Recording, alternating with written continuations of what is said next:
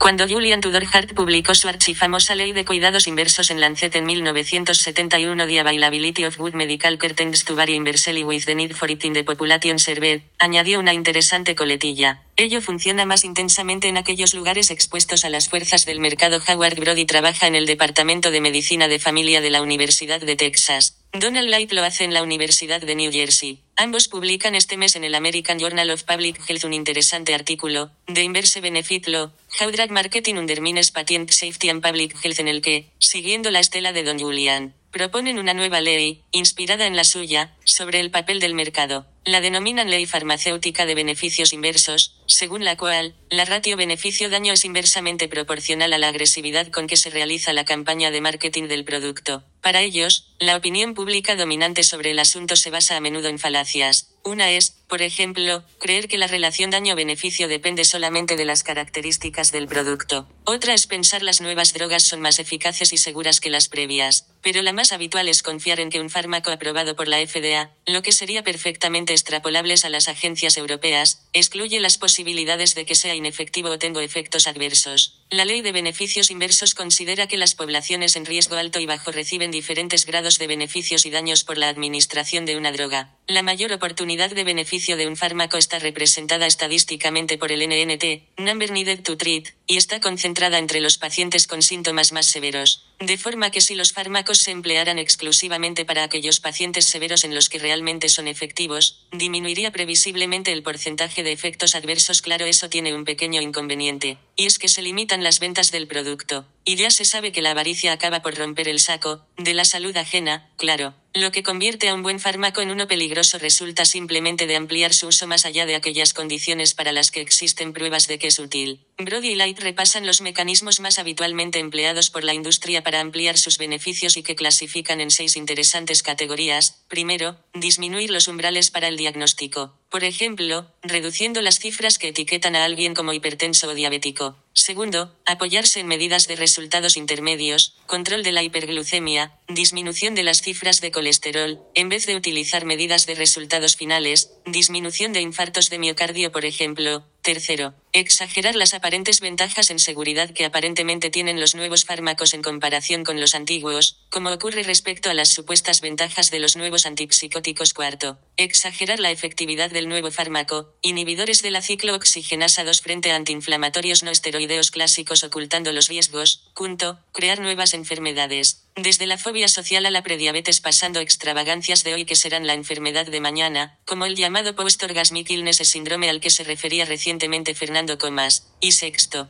fomentar usos no autorizados de fármacos. Todo este laborioso y entretenido proceso sería imposible de realizar sin la desinteresada colaboración de tantos especialistas y pseudoespecialistas. Lo que los ingleses llamaron General Practitioner with Special Interest y en España tiene una versión mucho más chusca con los aparentes expertos en todo tipo de enfermedades respetables que existen entre los médicos de familia. Brody y Light proponen lógicamente actuar sobre esos seis puntos. Entre sus propuestas se encuentra el de limitar la aplicación de guías de práctica clínica a aquellas elaboradas por autores libres de intereses comerciales, o fomentar una cultura basada en nuevos códigos de valores en la relación con la industria como propone la National Physician Alliance. A ver quién le pone el cascabel al gato.